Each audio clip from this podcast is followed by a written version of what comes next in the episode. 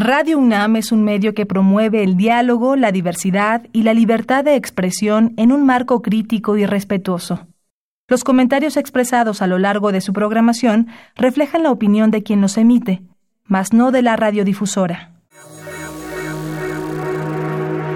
Radio UNAM y la Facultad de Ingeniería presentan Ingeniería en Marcha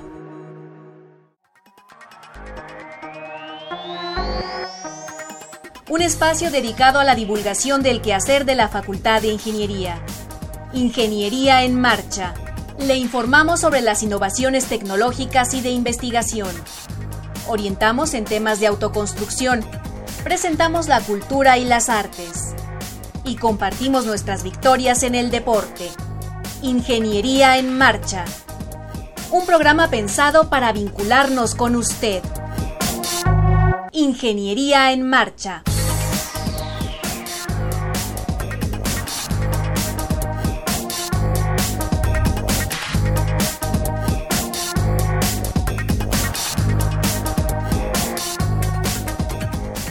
Amigos, muy buenas tardes. Con el gusto de siempre les saludamos. Esperamos que se encuentre usted muy bien.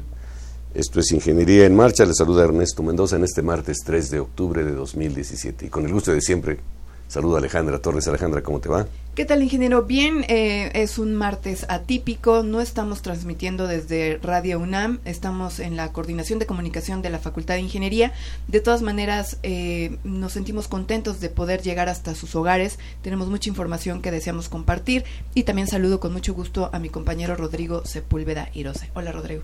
Hola, Ale, ¿cómo estás? Maestro, ¿cómo está? Estamos efectivamente en la Facultad de Ingeniería. Este programa se transmitirá el martes 3 de octubre y me da mucho gusto que esté al aire. pues como ya lo dijeron, hay información muy importante. Eh, no tenemos ahora el teléfono, pero tenemos redes sociales, Alejandra. Así es, que son tan importantes y han sido tan importantes en este en este proceso que estamos viviendo. Así es, vital eh, las redes sociales y para eso Sandra Corona va a atender el Facebook. Usted ya lo conoce, puede buscarlo como o contactarnos mediante Ingeniería en Marcha. Una de las actividades que se ha estado haciendo es el acopio, el acopio de ayuda que ha provenido de muchos lados eh, no solamente en especie, también en dinero. Y, bueno, cómo canalizar, eh, cómo se han organizado los jóvenes, distintas agrupaciones sociales, en fin, esa es la primera parte de nuestro programa. Así es, y para ello tenemos a Álvarez Anguiano, ella es presidente de la Sociedad de Estudiantes de Ingeniería Geológica y le acompaña Teodoro Hernández Nieto, él es vicepresidente de la misma sociedad. Chicos, bienvenidos, ¿cómo están? Hola, muy buenos días. bien, muy bien, muchas gracias, un gusto estar aquí. Pues encantados de que, de que estén con nosotros y me gustaría mucho que nos platiquen qué están recibiendo en el centro de acopio de la Facultad de Ingeniería, Miriam. Pues están recibiendo desde ropa, eh, papel higiénico, toallas sanitarias, medicamentos, juguetes. Eh, prácticamente es, eh, bueno, estos y alimentos. Oye, Miriam, una, una, pregunta. Este, primero, ¿dónde está ubicado el centro exactamente? Ok, sí, el centro de acopio se encuentra ubicado afuera de la Facultad de Ingeniería, del edificio principal. frente a la alberca, para que mucha gente mm, ubica aquí el campus. No, eh, por donde está el estacionamiento del CELE. Enfrente del Auditorio Barro Sierra. Enfrente del Auditorio Barro Sierra. Ah, sí, ahí se encuentra colocado. Ahora, dijiste ropa y ahí yo sí quiero señalar algo importante. Sí. qué, ¿Con qué características? Eh, Porque de pues repente llevan, por ejemplo, están pidiendo frazadas y todo, pero usadas y en muy mal estado, pues realmente yo creo que debemos dar lo mejor que tenemos ahorita y debe ser pues ropa que esté en buenas condiciones. Sí, claro, ropa que esté en buenas condiciones desde pues de todo, ahora sí que de mujer, hombre y para niños. Eso está recibiendo.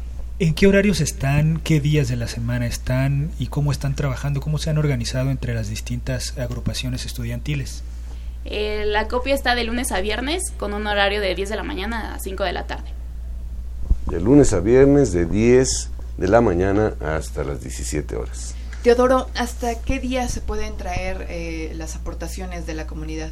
Ok, mira, eh, nosotros estamos recibiendo durante estas dos semanas, eso es, digamos que de base, pero nosotros también hicimos un plan a largo plazo en el que este semestre estemos dándole seguimiento a ese centro de acopio, o sea, que no nada más sea estas dos semanas, sino que lo mantengamos de aquí hasta diciembre, que termine el semestre, e, y de igual forma la organización que se llevó con las sociedades fue eh, hacer una junta, y pensar en qué lugares eran los que se les iba a dar el seguimiento, este, qué es lo que íbamos a nosotros a recaudar, que como mencionaba Miriam, es ropa, víveres, medicamentos y también hemos tomado algunos juguetes porque hay obviamente zonas en las que hay niños. Entonces eso es, es perfecto también, ¿no? Todo que esté en buenas condiciones.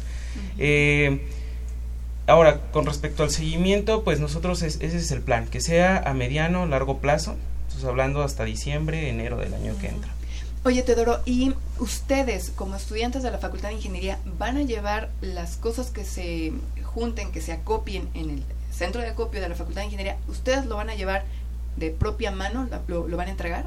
Sí, claro, sí. De hecho, nosotros hicimos reconocimiento en esas zonas previamente. ¿Qué zonas? En las zonas de Morelos, que es eh, Tetela del Volcán y Zacualpan de Milpas.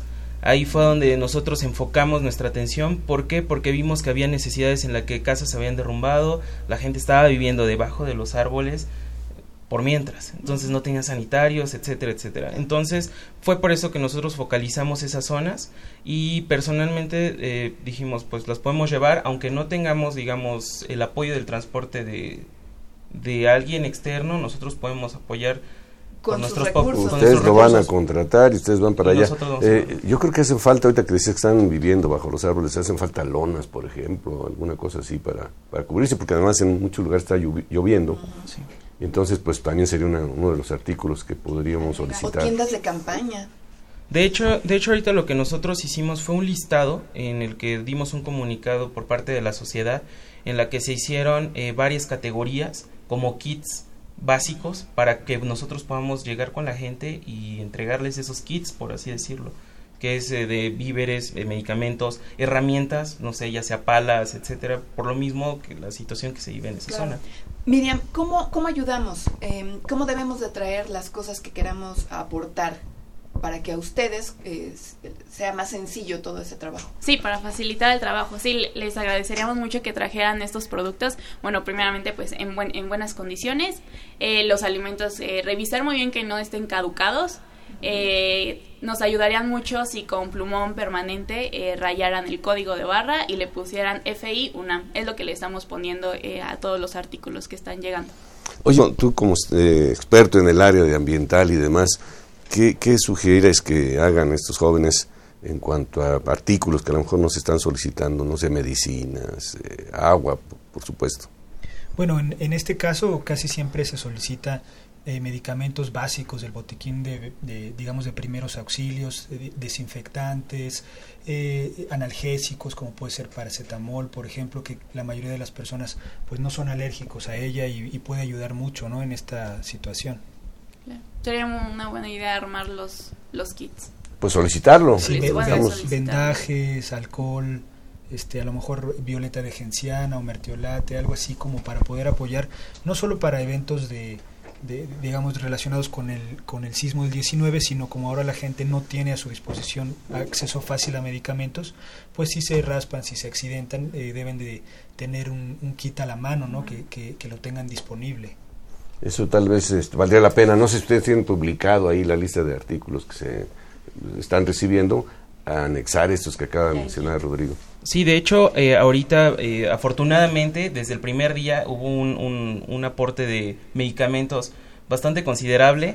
Entonces, lo que hicimos fue darle, ver primero la caducidad, que estuvieran bien, y de, de, de, de pronto agarramos y eh, metimos en categorías, ok, antidesinflamatorios, este, medicamentos para gastritis, para, eh, no sé, que a veces les dan eh, urticaria y cosas así. Todos los separamos de acuerdo a, lo- a las funciones que tiene cada uno de esos medicamentos.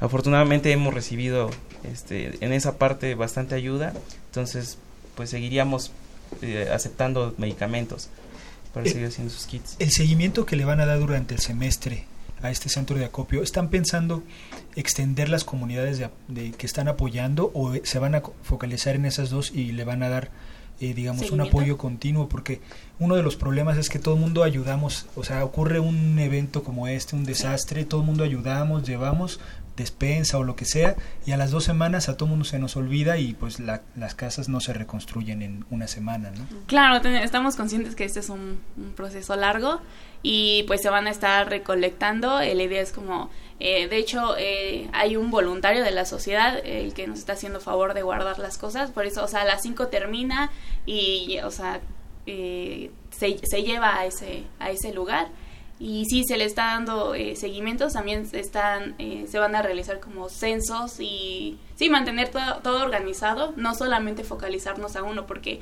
también sabemos y por visitas de, de, algunas personas nos han dicho que pues poblados que están cerca también lo necesitan mucho entonces no se va a, a concentrar solamente en esos puntos. Gracias a Miriam Álvarez Anguiano presidente de la Sociedad de Estudiantes de Ingeniería Geológica y a Teodoro Hernández Nieto vicepresidente de la misma sociedad. Muchas gracias por lo que están haciendo. Muchas gracias y un gusto estar aquí con ustedes. Gracias y pues esperemos que tengamos el apoyo de todos. Muchas gracias. Que así sea. Muchas gracias. Enhorabuena y felicidades por esa iniciativa. Gracias. Muchas gracias. Estás en Ingeniería en Marcha. El programa radiofónico de la Facultad de Ingeniería. Si deseas escuchar el podcast del día de hoy y los de programas anteriores o descargar el manual de autoconstrucción, entra a nuestra página www.enmarcha.unam.mx.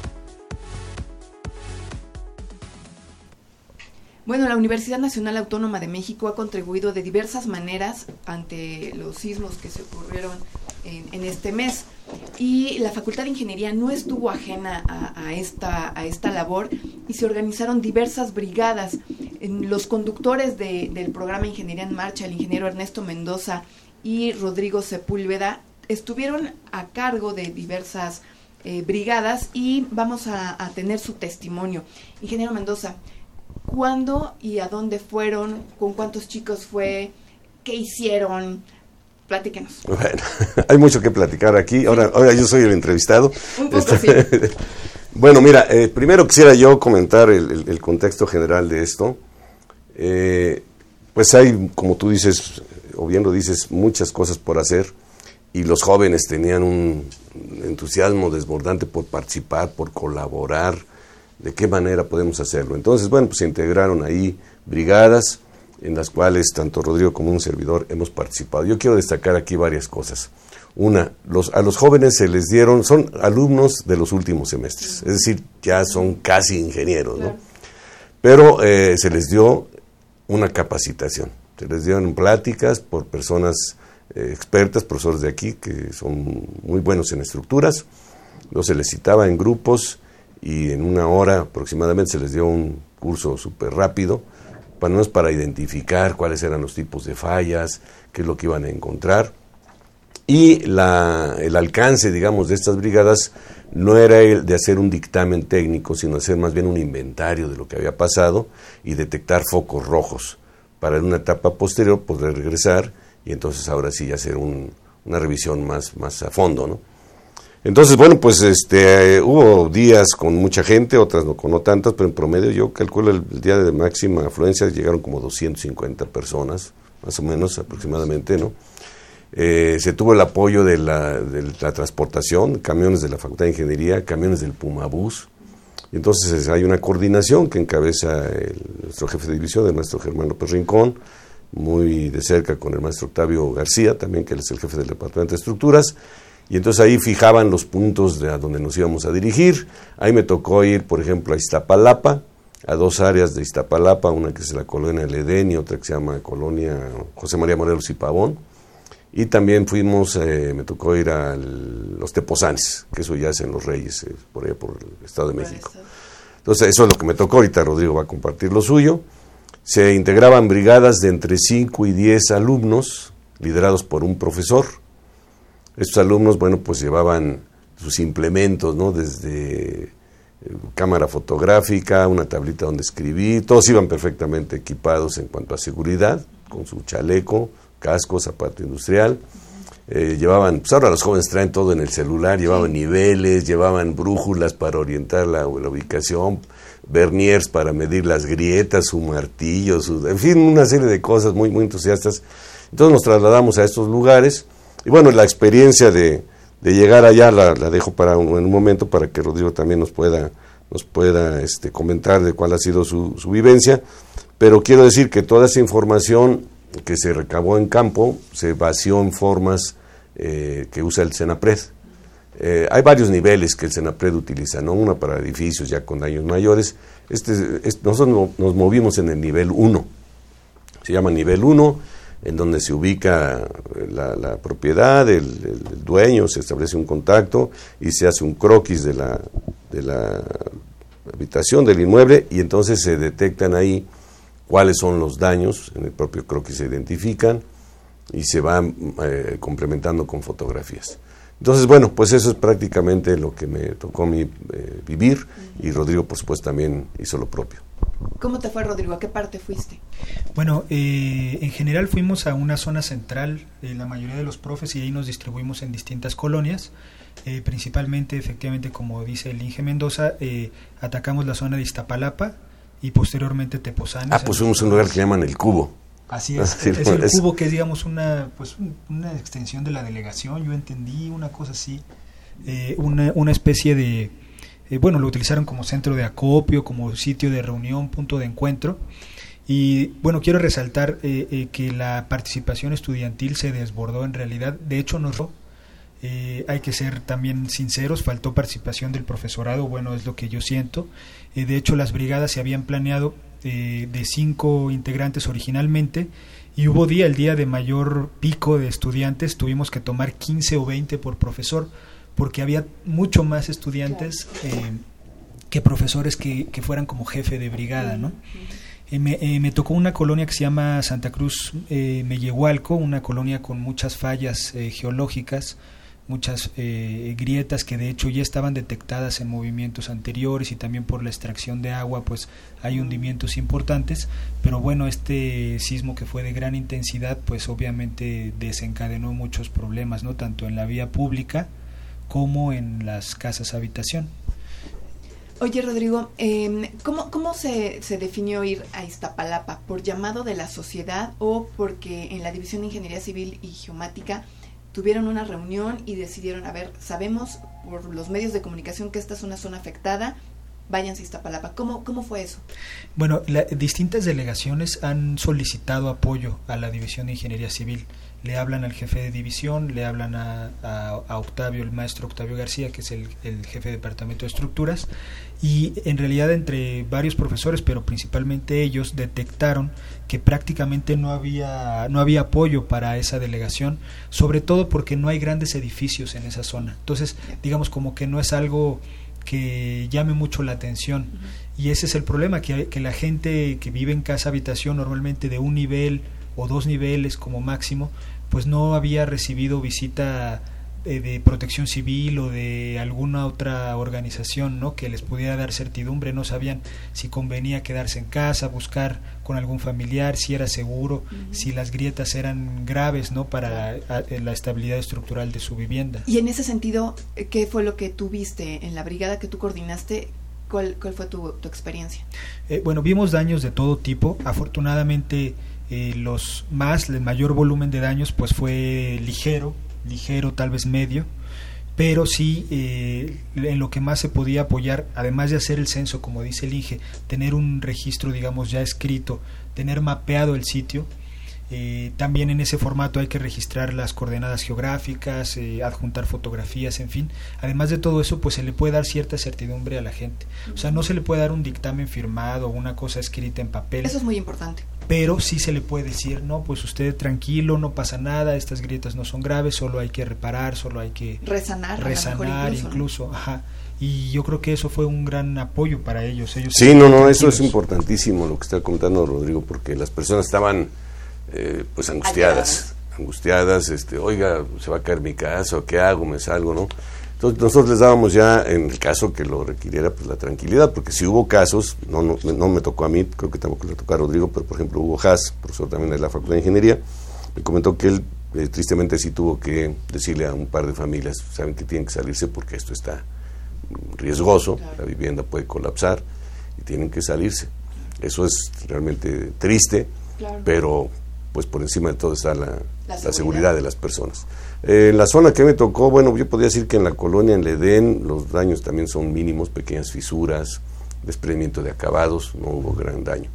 Pero en la colonia eh, José María Manuel y Pavón, ahí sí, porque hay grietas que en Iztapalapa son características. Nosotros en Ingeniería en Marcha hemos hablado de eso con el ingeniero Roberto Miranda, de, las grietas enormes que hay en el terreno. Entonces esas grietas, ahora con el movimiento sísmico se, se agrandaron, se acentuaron y hay viviendas que realmente sí se vieron muy dañadas. ¿no? Entonces, no tanto como para desalojarlas, pero sí la reconstrucción pues les va a significar un, un costo muy alto que ahí bueno pues ya habrá que ver de dónde habrá que ver de dónde vienen esos recursos y en los tepozanes pues también me tocó a mí el área que yo eh, peiné con los jóvenes tampoco tienen son ahí son casas de tres niveles este, departamentos, mejor dicho, estructuras en un edificio de pequeña altura, pero tampoco me tocó percibir grandes daños, inclusive a Rodrigo le tocó por ahí ver el, kinder que hay en esa, en esa unidad. Sí, efectivamente, y bueno, afortunadamente eh, tuvimos acceso, eh, el kinder pues estaba bien, es un, normalmente las escuelas pues se construyen con un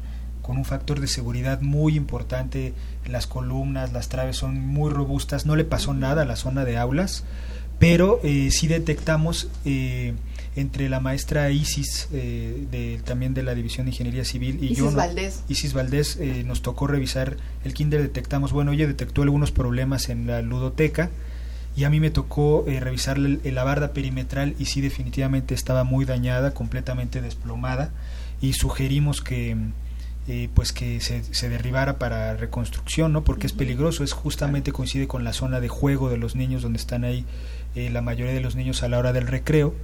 Eh, afortunadamente pues eso se escuchó, de hecho el día de ayer fue otra brigada de profesores de la facultad para confirmarlo y sí se recomendó a la directora porque se citó a la directora que, que antes de que se iniciaran clases pues se derribara ese muro que era muy peligroso ¿no? que estuviera ahí y em, no se hace un dictamen, solamente es una recomendación. Sí, exactamente. De hecho, tanto de eh, eh, instancias como el kinder o también se revisó alguna escuela primaria, en fin, como las viviendas, pues ya es decisión de los habitantes si toman o no la recomendación. En realidad nosotros no fuimos en carácter de, de, hacer algo como muy, eh, digamos, oficial, por llamarlo Hacemos una cédula, la cédula que estábamos comentando, se complementa con las fotografías y hay mucho trabajo de gabinete porque, bueno, se levanta allá en campo, pero ahora llegamos acá, hay que complementar esas cédulas y hay un grupo, eso es importante decirlo, hay un grupo que está, pues vamos a decirlo, comandado por la maestra, la doctora Berenice, Así es. que está haciendo un sistema georreferenciado de toda esa información.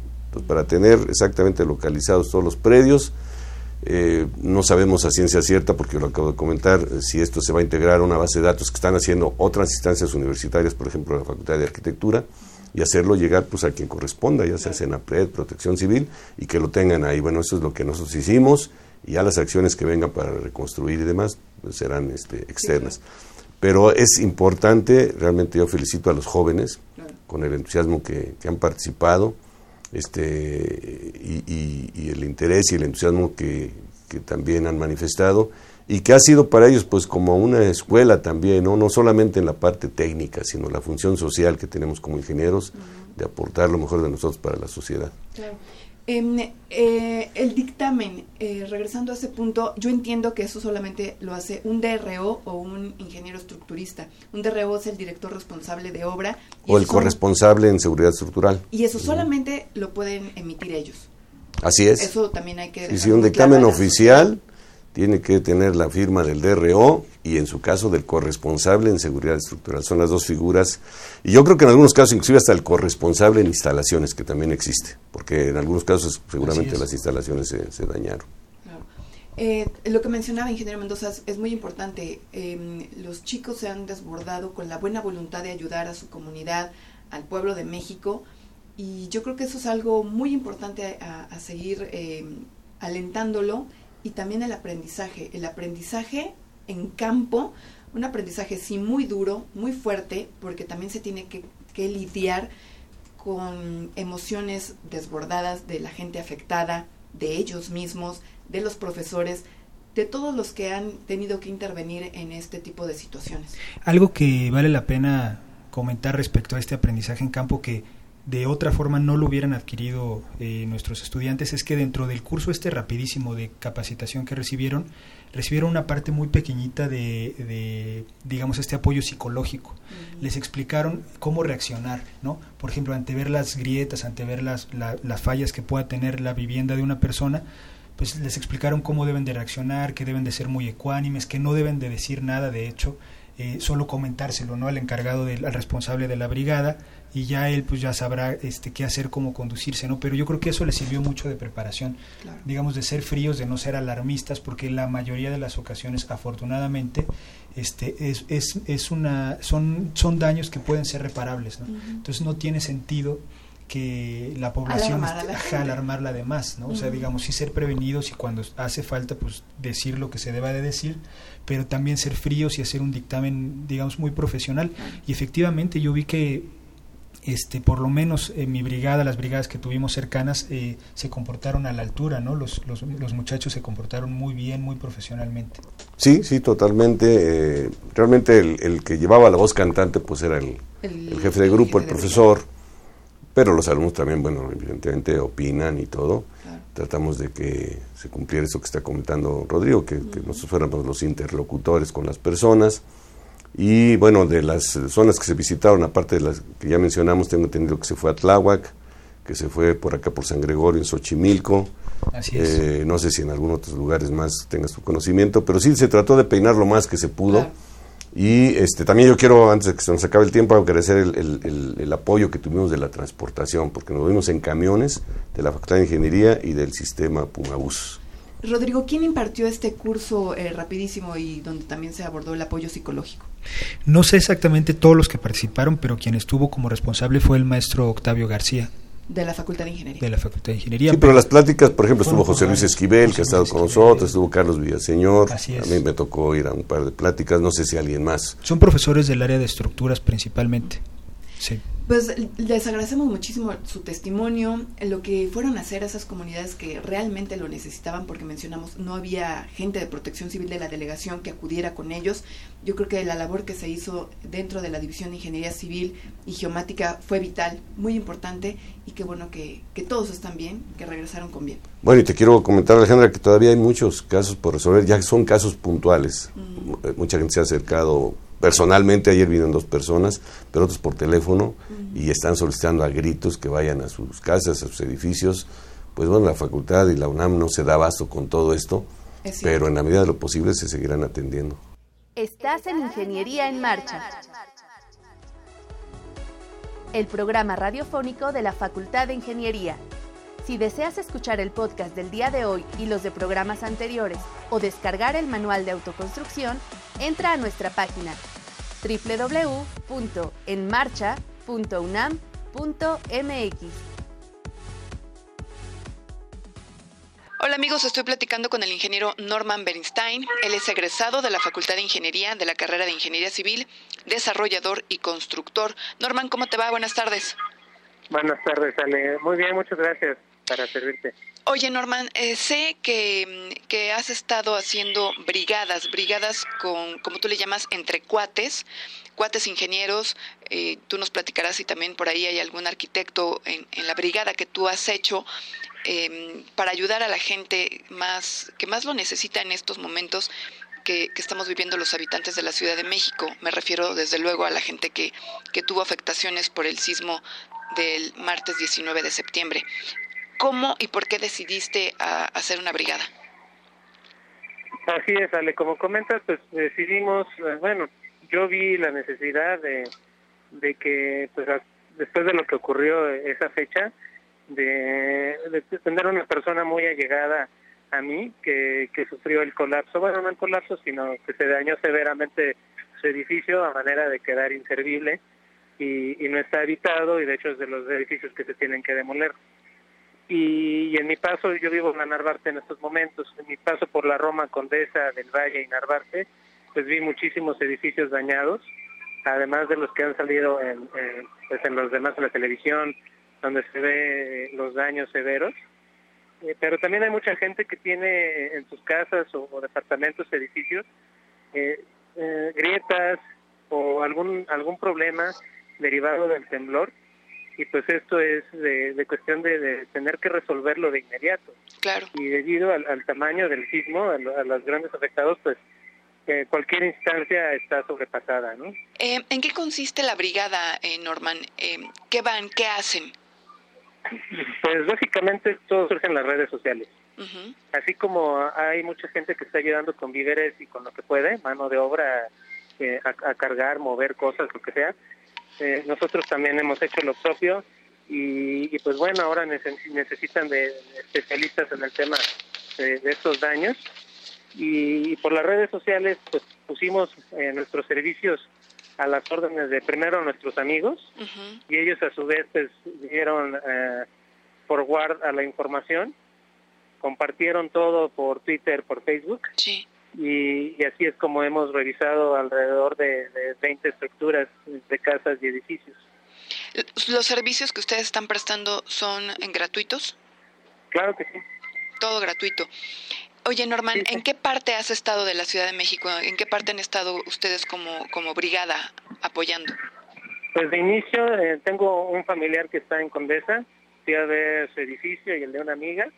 Bueno, varios amigos ahí en esa zona, Condesa Roma y ahí empezamos y luego pasamos ya a Narvarte y del Valle.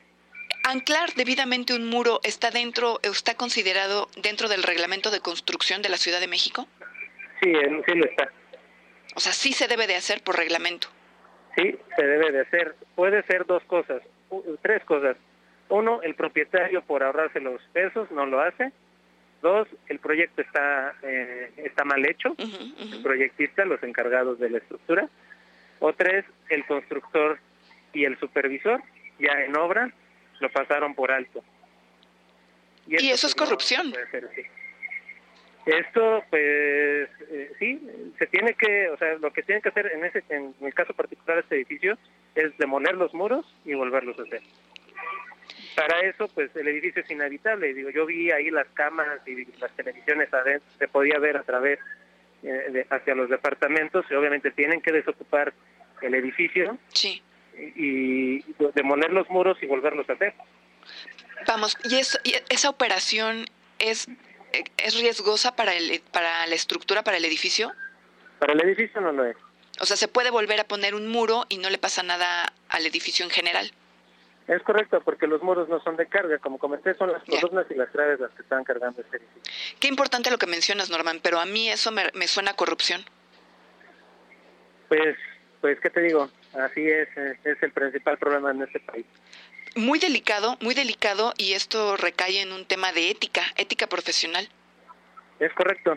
Por eso nuestros servicios son gratuitos. Digo, la cuestión de la inspección, si alguien nos llegara a pedir que ha sucedido eh, la corrección, pues nosotros damos eh, la, corrección a nuestra experiencia, con, por eso somos un equipo, cada quien provee de sus eh, habilidades y sus conocimientos y optamos siempre la mejor que garantice lo que yo creo un ingeniero debe de hacer, hacer lo mejor posible optimizando todo, optimizando tiempos, optimizando recursos y, obviamente lo primordial es la seguridad. Claro. Norman, ¿cuáles son eh, los muros de carga? ¿Cómo cualquier em, ciudadano que no es ingeniero civil, que no es arquitecto, cómo los podemos identificar la población en general? Yo creo que no es posible.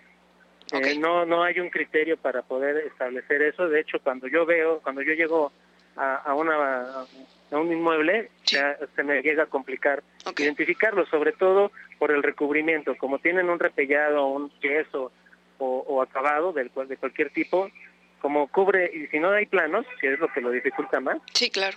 Que y es lo más común. Sí, sí. En, en todas las, el 100% de los edificios o casas que, que visité, no tuve acceso a ningún plano. No quiere decir que no existan, simplemente en ese momento no lo tenía. Claro, no lo tienes a la mano y menos bajo estas circunstancias, ¿no? Claro. Eh, Norman, eh, ¿qué opinas acerca de la disposición del gobierno de la Ciudad de México en cuanto a suspender obras en algunas delegaciones como la de Cuauhtémoc? Esto entiendo que lo están haciendo de dos a tres días. Sí, nosotros fuimos, eh, yo, tenemos un par de obras en la delegación Cuauhtémoc y fuimos notificados el pasado viernes de que se suspendían labores en la delegación Cuauhtémoc. eh, luego nos luego nos fue así en, la delegación Benito Párez, donde tenemos otra obra y hoy me acaban de decir que acaban de parar otra obra en la delegación Álvaro Obregón.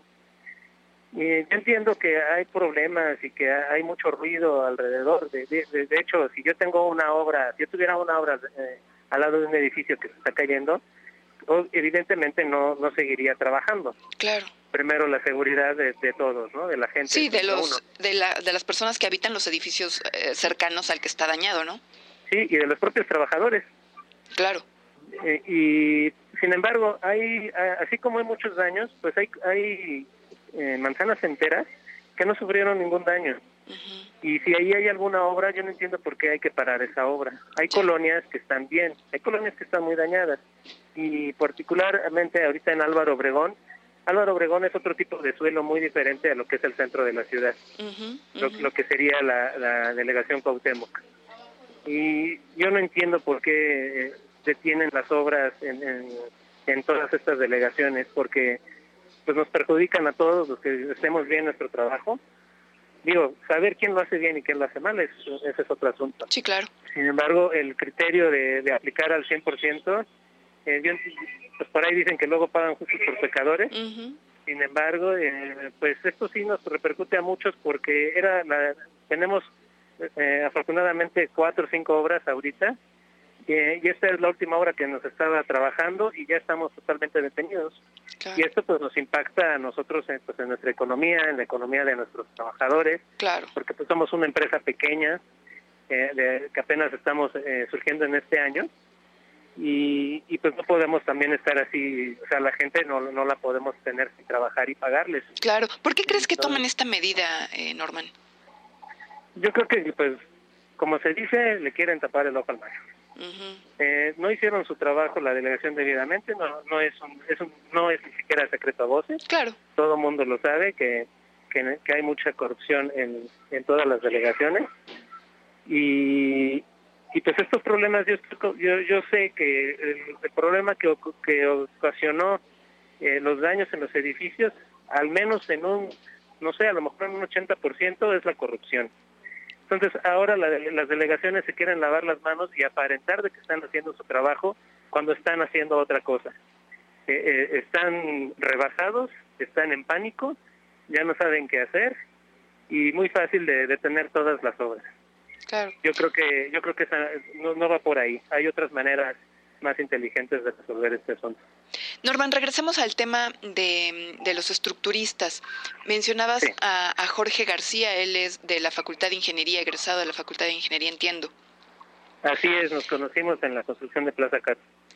¿Cómo, ¿Cómo se le hace? ¿Cómo cualquier ciudadano puede solicitar que, que un estructurista, que un ingeniero vaya en estos momentos en donde hay gente que que, que, está angustiada, está preocupada por sus, por sus casas, por sus viviendas, ¿Cómo, ¿Cómo recurre? ¿Cómo se le busca a un estructurista?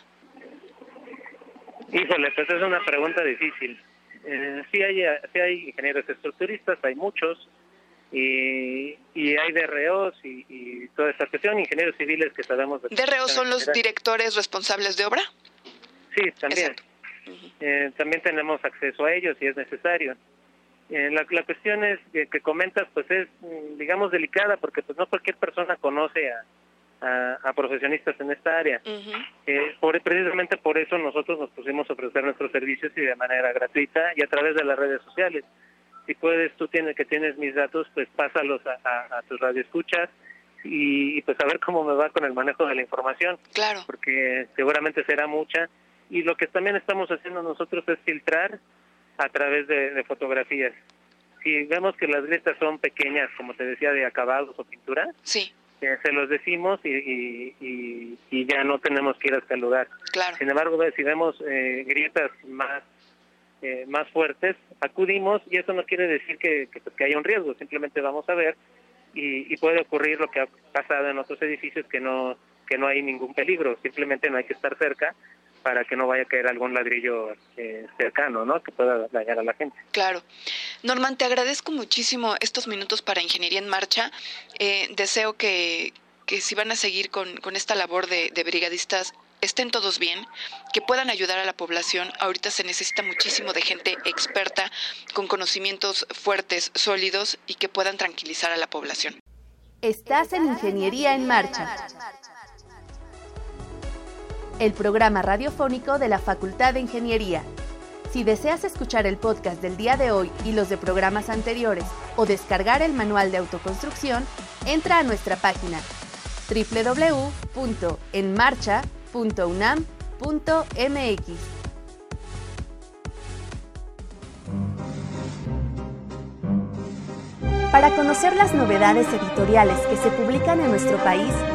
no te puedes perder la Feria de los Libros. Escúchalo todos los lunes a las 14 horas por el 860 de AM.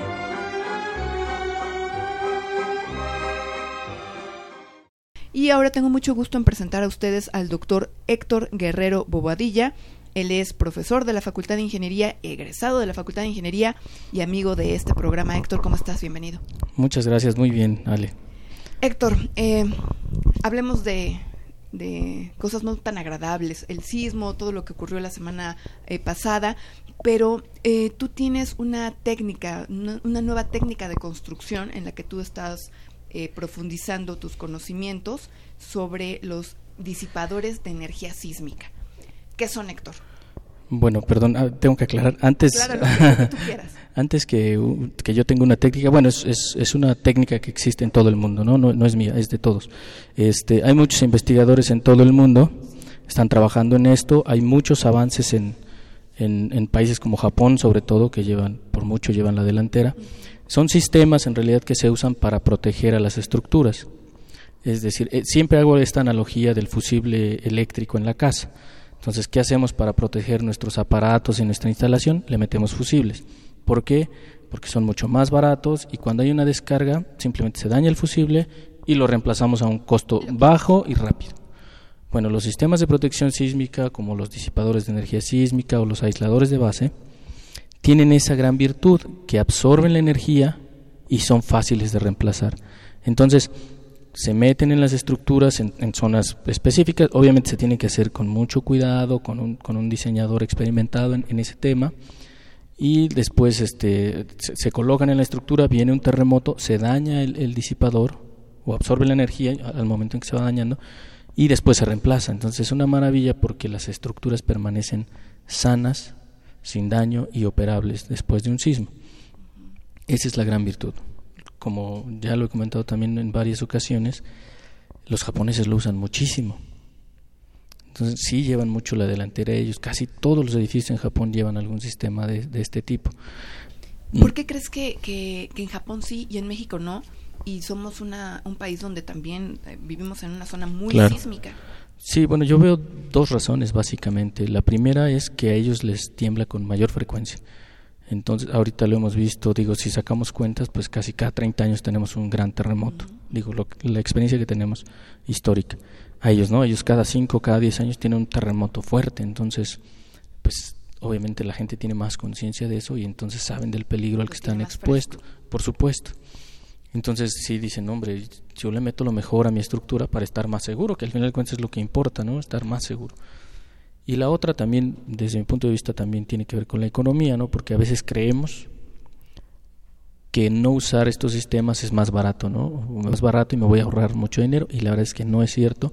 Digamos, eso era antes y, se, nos hemos quedado con esa idea.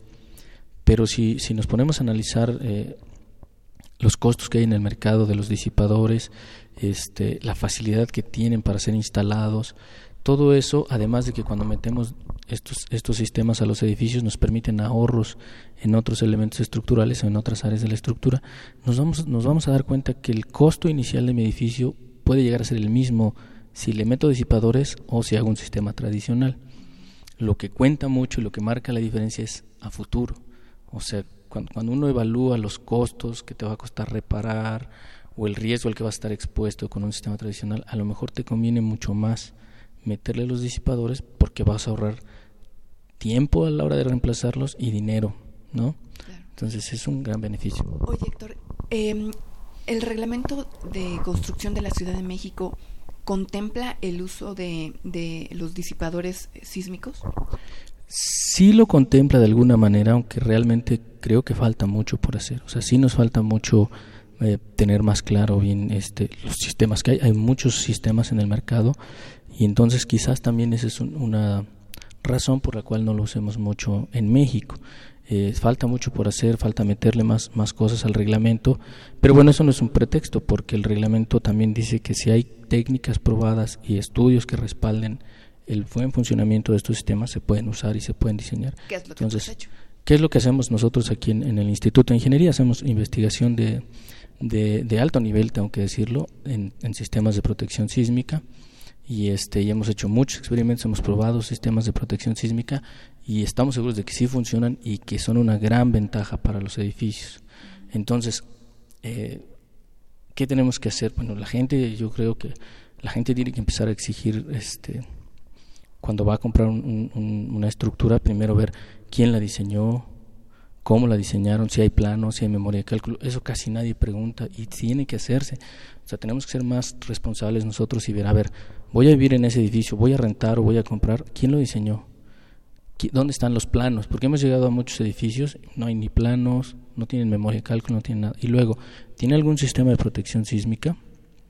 Porque eso te habla de un nivel de seguridad más elevado, ¿no? Entonces, obviamente la gente, este, mucha gente va a pagar, el, si le sale un poco más caro, lo, va a pagar por estar más seguro. Y eso es lo que pasa eh, en el ejemplo de Japón, ¿no? Héctor, mencionaste también los aisladores de base. ¿Estos son otros sistemas de protección?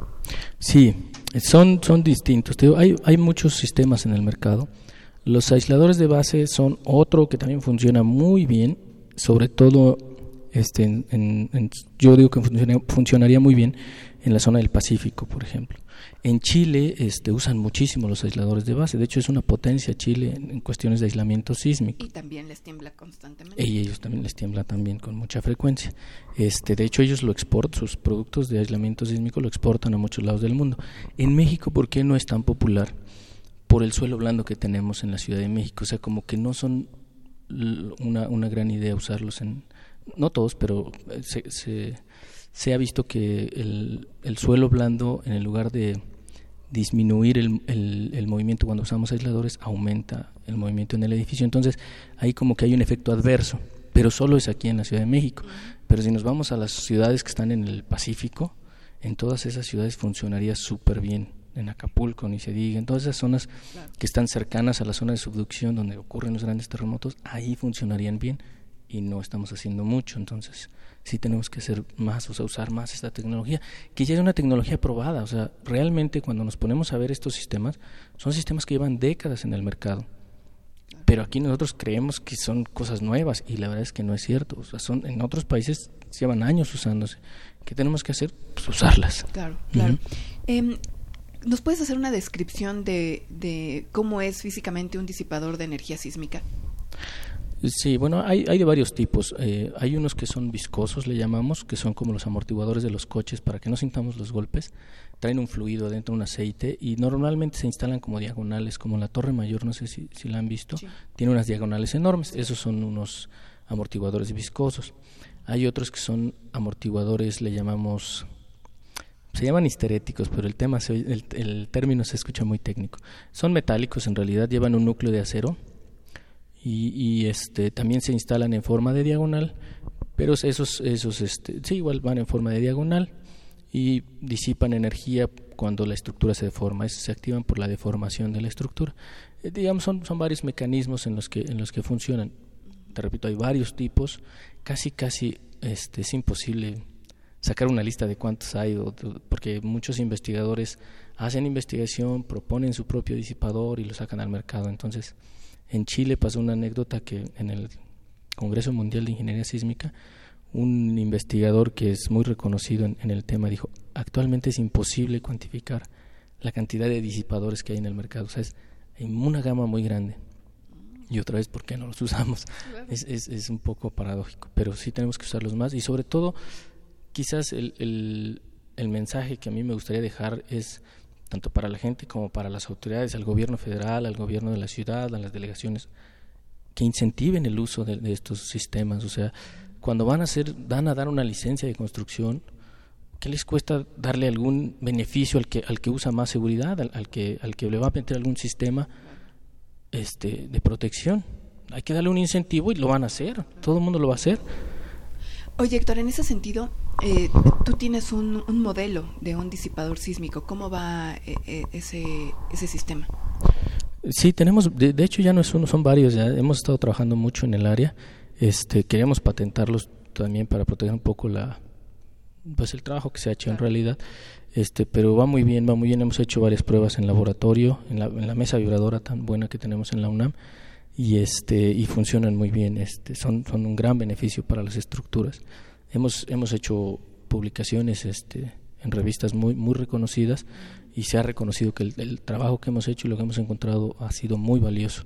Entonces ojalá que, que eso digamos en, esta situación en la que estamos actualmente en la etapa de reconstrucción de la ciudad se pueda tomar en cuenta no que, que esta voz llegue a, a varios lugares y se pueda tomar en cuenta que, que en la UNAM se están haciendo este cosas eh, en beneficio de, bueno, de la ciudad obviamente, de la, de la sociedad, también de las estructuras y que podemos mejorar su rendimiento ante sismos metiéndole sistemas de protección. Claro.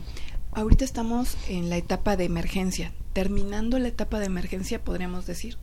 Sí, yo creo que yo creo que la etapa de emergencia poco a poco se, se está se está yendo, se nos está pasando y viene la, la segunda etapa que es la reconstrucción de la ciudad.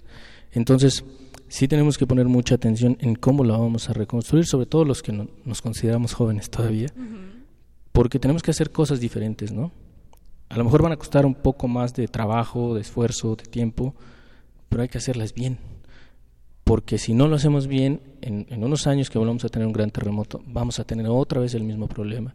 Entonces tenemos que aprender, hay que, prevenir, aprender y, no hacer lo mismo porque los resultados que vamos a obtener van a ser los mismos. Entonces, Sí, cuesta más trabajo, hay que estudiar, hay que aprender cómo funcionan, de pedirle a los a los a todos los ingenieros que, se dedican a diseñar estructuras que se pongan a estudiar en esta área también, que traten ellos también de incentivarla, decirle también a los desarrolladores, oye, invierte también en este tipo de sistemas, a las autoridades, oye, dales incentivos para que, ¿por qué? Porque es en beneficio de nuestra sociedad, ¿no? Entonces sí tenemos que entrarle a esto para, para estar al nivel de Japón, por ejemplo, donde las estructuras están casi todas con algún sistema. Eso deberíamos de tener aquí. Eh, ¿Cuánto crees que dure la etapa de reconstrucción de la Ciudad de México? Pues mucho tiempo, este, estamos hablando de meses o, quizás un par de años. No es tan fácil, el escenario es muy, es muy dramático, eh, sobre todo en algunas zonas de la ciudad donde, donde hay edificios que pues ya no se pueden reparar. Hay muchos edificios que están así con daño estructural que sí se podrían reparar, pero que obviamente pues va a costar dinero, ¿no? Y a lo mejor es ahí donde también este se puede se puede aportar, es decir, los sistemas de protección sísmica no solo están pensados para edificios nuevos, también están pensados para mejorar los, los edificios existentes. Entonces, si hay algún edificio que ya tiene algún daño estructural reparable, vamos a llamarlo así, pues se le puede eh, hacer un estudio, proponer un, un reforzamiento, pero no un reforzamiento para que volverlo a dejar como estaba, sino mejor, usando algún sistema de disipado. Exactamente. Es, eso se puede hacer y llevarlo a un nivel de seguridad no solo al que tenía antes del, terremoto que lo dañó, sino a un nivel de seguridad superior. Eso se puede hacer. Se puede hacer, técnicamente se puede hacer. Oye, Héctor, si algún dueño de algún edificio está en esta condición, ¿a quién se lo, a quién se lo pide? ¿A quién se lo solicita? ¿Cómo, cómo se le hace? Bueno, si está en esa condición, lo primero que tiene que hacer es buscar a un ingeniero estructural para que le, haga un dictamen más detallado ya, porque las revisiones que se han hecho ahorita son revisiones de gente experta, pero digamos son, son una primera, un, primer censo, un, primer enfoque del acercamiento. Si ya le dijeron, sabes que si tienes daño estructural, tienes que reparar, ah, bueno, entonces ahora si contratas a un ingeniero estructurista o estructural, pero no estructuralista, un ingeniero estructural, vamos a llamarlo así, este él te va a decir, este, ¿sabes qué? Hay, hay, que hacer un modelo matemático de tu estructura para ver cuál es tu nivel de resistencia, de seguridad, etcétera. Y ya te va a recomendar, oye, refuérzalo así, refuérzalo, o, o, ponle un sistema de protección. Se pueden incluso acercar a la Sociedad Mexicana de Ingeniería Estructural, al Instituto de Ingeniería de la UNAM o a otras universidades que también están involucradas en el tema, como la UAM que este que eh, eh, se han hecho muchas aportaciones. Entonces se, si, si hay donde a dónde acercarse y pedir este apoyo para, para poder empezar a usar estos sistemas. O sea, no estamos así como tiene que venir alguien de Japón a resolvernos el problema, no. Sí hay gente capacitada en México que lo puede hacer, pero hay que hay que buscar gente seria y gente en, las instituciones de, renombre sobre todo creo que es oye Héctor y en el caso de, de, edificaciones que están sanas y no sufrieron ningún daño estructural ni de agrietamientos en, en, en sus muros también es pertinente que tengan un disipador sísmico bueno, ahí a lo mejor no es tan necesario. Es que otra vez hay que buscar, hay que estudiar cada caso en particular. Lo tendría que ser un, especialista, un ingeniero estructurista. Eh, pero sí se puede, definitivamente se puede. Una vez que se determine, el, digamos, el nivel de seguridad que tienes, si tú quieres uno mucho mejor, pues lo puedes hacer, le puedes meter un sistema de protección sísmica, eso sí se puede hacer. aunque el edificio ya... Aunque no lo necesite, lo puedes hacer, claro. Y, que ya esté, como ya decíamos, una, una edificación que ya tenga años de de, uso. De uso. Claro. sí, sí. Es, como el, ejemplo que tú mencionabas del fusible. Bueno, está bien, pero se lo quiero agregar. cambiar o agregar. Claro, se puede, por supuesto. Sí, por supuesto. Vamos a cambiar de, de tema un poquito. Eh, ¿Participaste en alguna de las brigadas? Sí, sí, yo participé en las brigadas que está organizando el Colegio de Ingenieros Civiles de México. El colegio convocó a, varias, eh, digamos, eh, sociedades técnicas, universidades y, agrupaciones y, está, y coordinó todas las, las, brigadas que hicieron el barrido de toda la, de toda la ciudad, bueno, prácticamente toda la ciudad. Y, y bueno, yo participé, la, ciudad se, dividió en zonas, hubo brigadas, a mí me tocó ser cabeza de una brigada con muchos, este, con mucha gente apoyándome también, varios estudiantes, varios amigos que ya están en, practicando, ejerciendo la profesión y anduvimos, eh, nos tocó por la zona de Miramontes, anduvimos revisando estructuras, edificios, vimos la zona ahí de por galerías Coapa y hacia, hacia el norte un poquito, unas calles. Hay mucho daño por ahí, hay muchos edificios con, con daño severo. Este, y sí, bueno, sí nos tocó andar por ahí recorriendo. Héctor, te agradezco muchísimo que hayas venido a Ingeniería en Marcha. Eh, seguramente eh, en futuras ocasiones vamos a pedirte alguna opinión vía telefónica para que no te desplaces hasta la Facultad de Ingeniería, pero por lo pronto agradecerte mucho eh, el tema que abordamos el día de hoy. Claro que sí, muchas gracias a ustedes por invitarme. creo que es muy importante dar este mensaje a la, a la sociedad que tratemos de mejorar nuestras técnicas de construcción, que usemos sistemas nuevos con nuevas tecnologías nos va a costar un poquito aprenderlo, un poquito hacerlo, pero lo vamos a hacer bien. Creo que, creo que es el camino que tenemos que seguir. Muchas gracias, Ali. 225 años formando ingenieros. 1792-2017. Facultad de Ingeniería. Estás en Ingeniería en Marcha. El programa radiofónico de la Facultad de Ingeniería. Si deseas escuchar el podcast del día de hoy y los de programas anteriores o descargar el manual de autoconstrucción, entra a nuestra página www.enmarcha.unam.mx. Bien, pues nos vamos, le agradecemos el favor de su atención, agradecemos por supuesto la participación de Alejandra, de Rodrigo, de la, en la producción, la producción José Luis Camacho, lo mismo que en la página web que ya está actualizada en donde tenemos el manual de autoconstrucción y mejoramiento de la vivienda, y en los controles técnicos que en esta ocasión estuvo Pedro Mateos. También a Sandra Corona, por supuesto, en las redes sociales, y le invitamos a que continúe disfrutando de la programación musical que Radio UNAM tiene para ustedes. Hasta pronto. Radio UNAM y la Facultad de Ingeniería presentaron Ingeniería en Marcha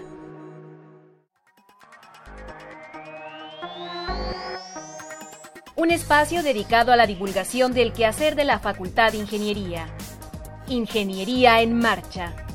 Le informamos sobre las innovaciones tecnológicas y de investigación. Orientamos en temas de autoconstrucción. Presentamos la cultura y las artes. Y compartimos nuestras victorias en el deporte. Ingeniería en Marcha. Un programa pensado para vincularnos con usted. Ingeniería en Marcha.